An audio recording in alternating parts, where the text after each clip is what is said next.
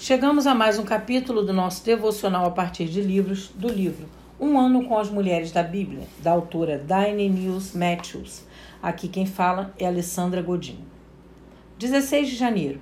Traída e usada.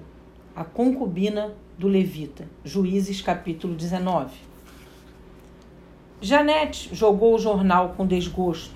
Uma semana antes, ela havia visto o anúncio sobre a promoção de seu ex-marido no escritório de advocacia.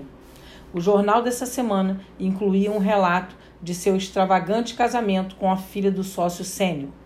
Um estilo de vida bem diferente de nossos anos juntos, ela pensou amargamente ao olhar seu apartamento escassamente mobiliado. Janete tinha parado de estudar para trabalhar longas horas como garçonete enquanto seu marido terminava a universidade. Assim que ele passou no exame da ordem, ele informou Janete que não precisava mais dela. A mulher em Juízes, capítulo 19, sabia o que era ser traída e usada por homens. Quando uma multidão cercou a casa e exigiu que o levita saísse para que tivessem relações sexuais, ele usou sua concubina para se proteger. Como ela deve ter ficado aterrorizada quando seu próprio marido a empurrou pela porta. Só podemos imaginar os horrores que ela sofreu enquanto a multidão enlouquecida a estuprava, em turnos, durante toda a noite. O último versículo em Juízes explica este triste período na história de Israel. Abre aspas.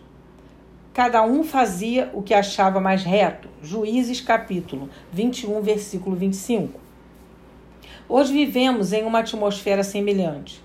Os padrões de Deus para certo e errado foram substituídos por relativismo moral e ética circunstancial.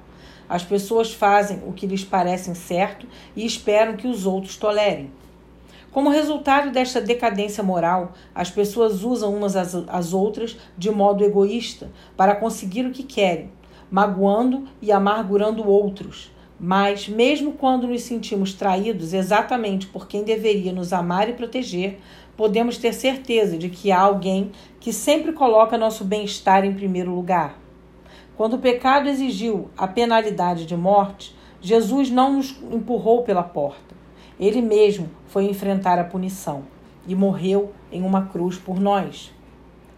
Carregando ele mesmo em seu corpo sobre o madeiro os nossos pecados. 1 Pedro capítulo 2, versículo 24. Pai, em nome de Jesus eu quero te agradecer por todos os benefícios que o Senhor nos tem feito. Eu quero aqui reconhecer, dando graças, dando gratidão, Pai, a Ti, rendendo gratidão a Ti, por todo o sacrifício que o Senhor fez por nós na cruz do Calvário. Que possamos ter um coração grato, em nome de Jesus. Amém.